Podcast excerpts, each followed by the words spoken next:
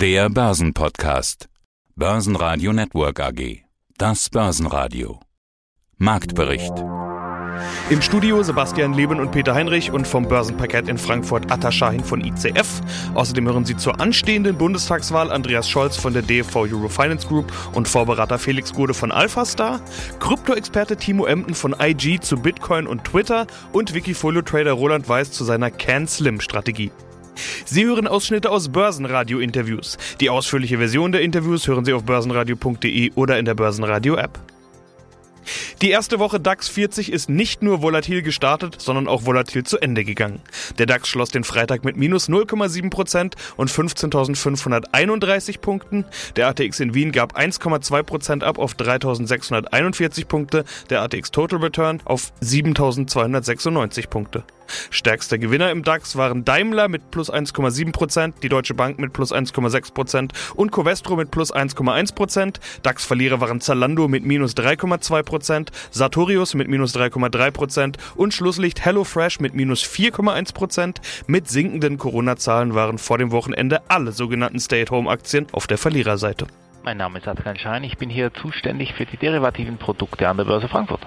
Wir blicken zurück auf die abgelaufene Börsenwoche. Das erste große Thema war der Start des DAX 40, der deutsche Leitindex mit zehn neuen Mitgliedern. Revolution, Evolution oder wie auch immer man es nennt, wurde viel drüber gesprochen. Angeblich marktbreiter, jünger, attraktiver und gleich mal mit ordentlichem Minus.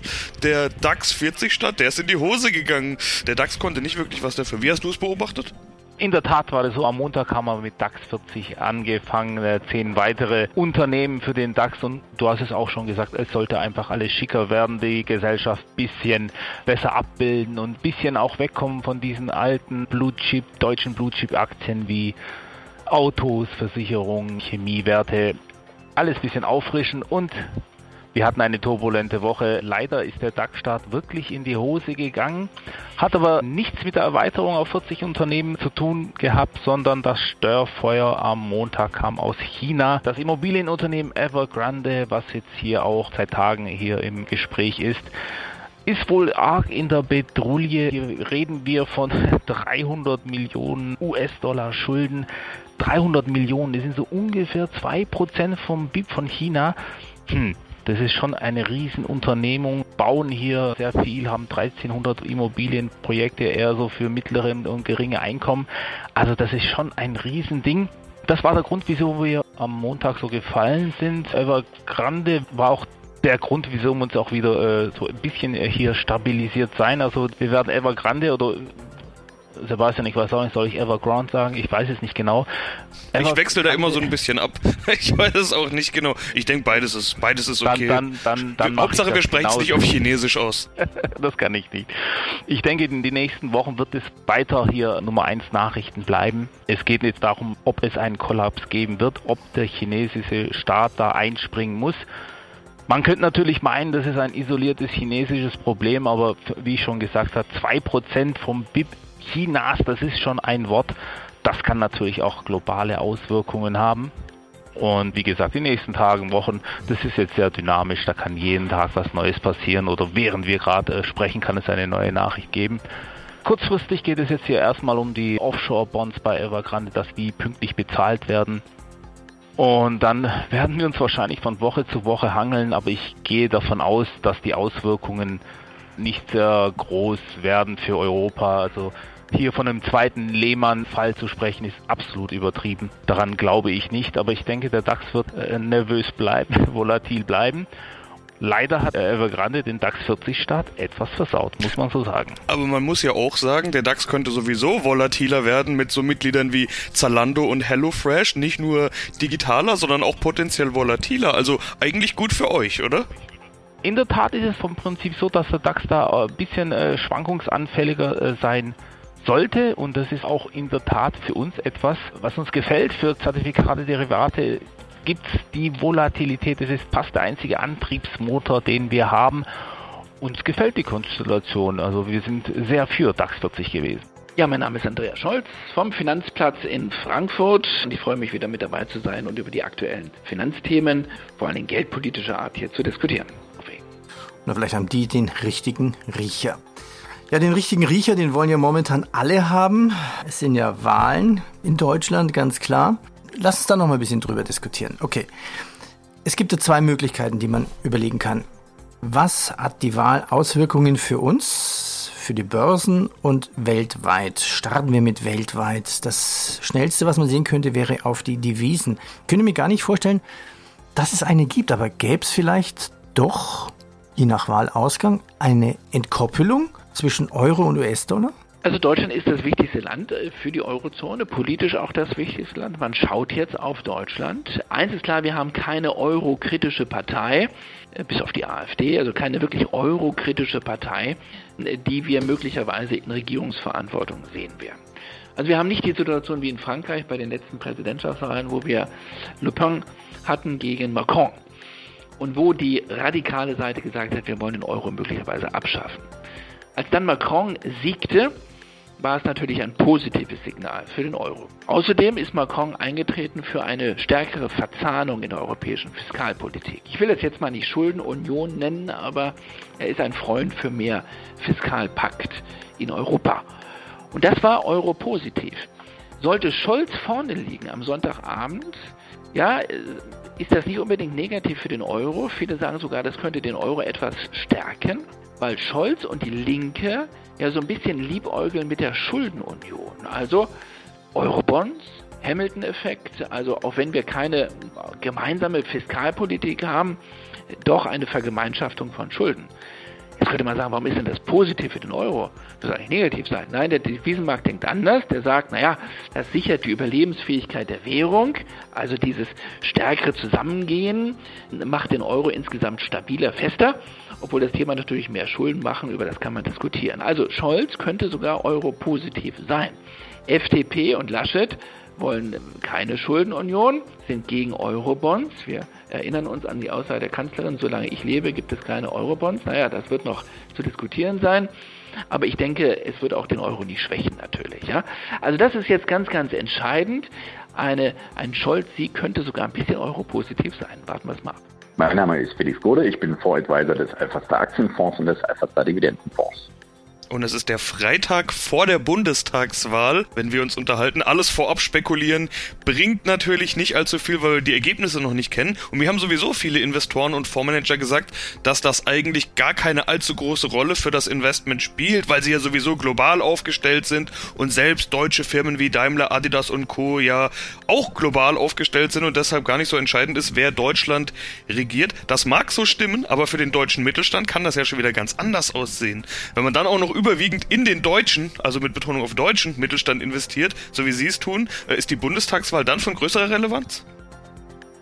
Ja, das würde ich nicht sagen, weil auch die kleinen mittelständischen Unternehmen natürlich schon international aufgestellt sind. Das mag vielleicht nicht so in der Stärke sein, wie das bei größeren Konzernen natürlich ist, aber man muss ganz klar sagen, der deutsche Heimatmarkt ist einfach von der Absatzseite her auch nicht der allerwichtigste in vielen Fällen, sondern ganz große Teile werden bei unseren Unternehmen in den europäischen Märkten generiert und ein gutes Viertel, würde ich sagen, über das gesamte Portfolio hinweg in den USA, Asien und so weiter.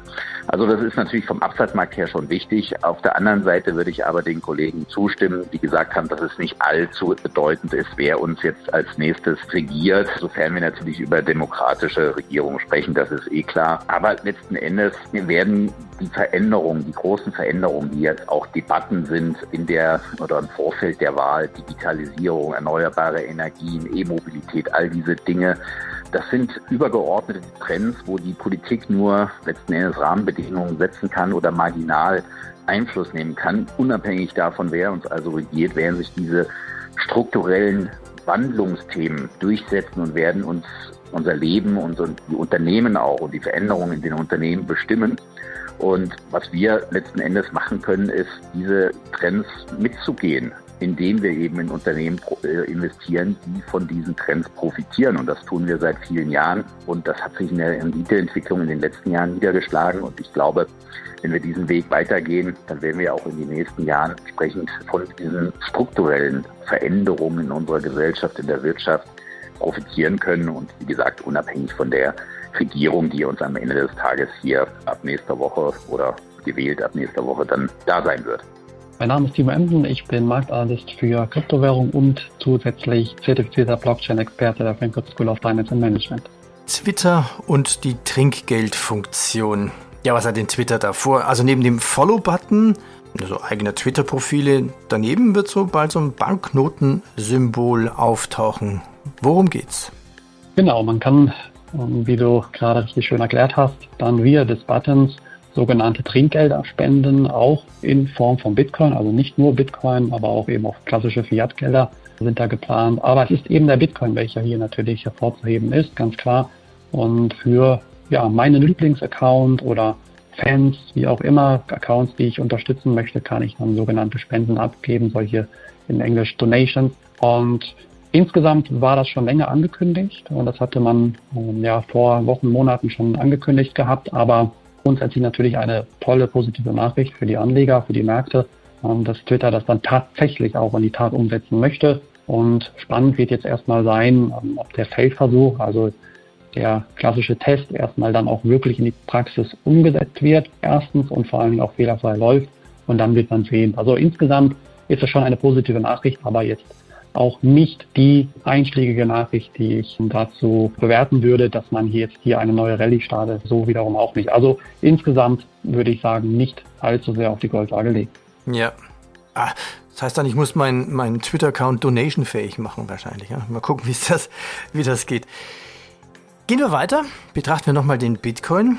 Wo steht er jetzt zum Zeitpunkt des Interviews, also am Freitagmittag? Was ist er wert? Ja, und eine klassische Frage, wir kommen in den Herbst rein. Wie gut stehen die Chancen für eine Jahresendrallye? Ja, wir stehen aktuell bei knapp unter 42.500 Dollar pro Einheit. Also wir sind da doch noch ein gutes Stück entfernt vom Allzeithoch bei roundabout 65.000 Dollar. Das muss man einfach mal so sagen. Und insgesamt, ja, kommen wir natürlich in einen durchaus spannenden Monat bald rein, in Oktober. Und dann geht es eben auch weiter in vielleicht die klassische Jahresendrallye, wie wir sie ja oft gesehen haben, zumindest an den Aktienmärkten. Ich würde jetzt aber eher davon abraten, dass man das eins zu eins übertragen kann, ganz und gar nicht. Ich kann mir aber vorstellen, dass Anleger an den Kryptowährungsmärkten im Hinblick auf Weihnachten respektive auf den Jahreswechsel doch eher wieder mit Engagements bei Kryptowährungen liebäugeln können. Durchaus. Insgesamt würde ich aber die Chancen für eine Jahresendrallye weiter über 50 Prozent betiteln, also mehr wahrscheinlich als das nicht stattfindet. Soweit würde ich schon gehen. Aber hier gibt es wie bei allen Sachen natürlich keine Garantie, ganz und gar nicht. Davon möchte ich natürlich hier ja, mich distanzieren. Ja, hallo und guten Tag zusammen. Mein Name ist Roland Weiß. Mein Tradername ist Aktienkampagne. Mein Wikifolio, das ich betreibe, heißt Can Slim und das ist gleichzeitig Programm. Die Can Slim Strategie ist von William O'Neill. Vereinfacht gesagt, ich investiere in Wachstumstitel. Wie schwierig ist es denn im aktuellen Umfeld, das wir jetzt sehr ausführlich beschrieben haben, noch die richtigen Aktien für deine Can Slim Strategie zu finden? Eigentlich gar nicht schwierig. Das ist das, was ich gerade gesagt habe. Ja, ich schaue mir einfach an, wie schaut die Umsatzentwicklung aus, wie schaut die Gewinnentwicklung aus, hat das Unternehmen eine ansehnliche Marge, ja, und dann investierst du halt.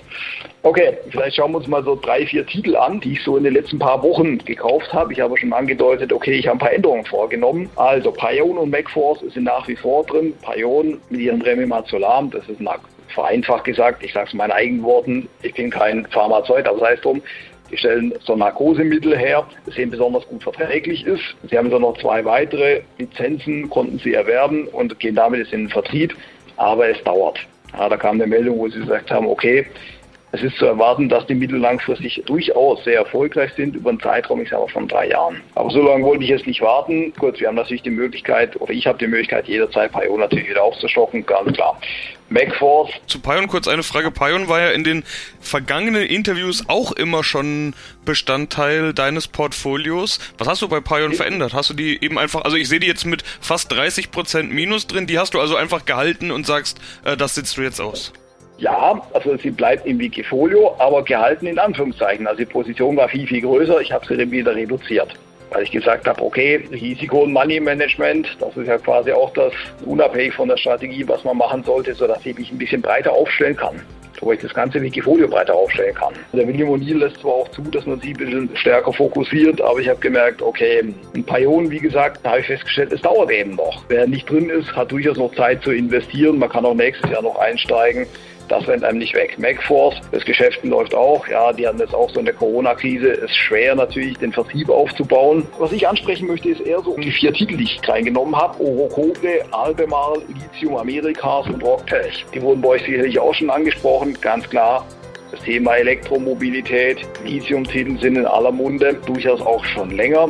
In der Anfangsphase war es eher ein bisschen so ein Hype. Dann kam natürlich die Corona-Krise, wo es die ganzen Kurse wirklich ganz massiv nach unten gedrückt hat. Und dann habe ich mir überlegt, okay, jetzt vielleicht ein guter Zeitpunkt zum Einstieg. Warum? Man sieht es in Deutschland, also Tesla ist ja schon länger am Markt, okay, aber in Deutschland stellen viele Automobilhersteller um auf Elektromobilität. Mercedes, Mercedes EQS, Mercedes EQA und so weiter und so weiter. Audi hat einen Porsche oder generell der Volkswagen-Konzern mit seinen Marken hat natürlich Elektroautos rausgebracht. ID3, ID4 und so weiter. BMW ebenfalls. Das heißt, die kommen jetzt. Diese Umstellung, die läuft jetzt. Da gibt es natürlich auch noch hybride Autos. Das heißt, die Benzin und Diesel haben, aber eben eine viel größere Batterie mit Elektroantrieb, also dass sie mit Elektro äh, fahren können. Lange Rede, kurzer Sinn, das ganze Thema kommt jetzt.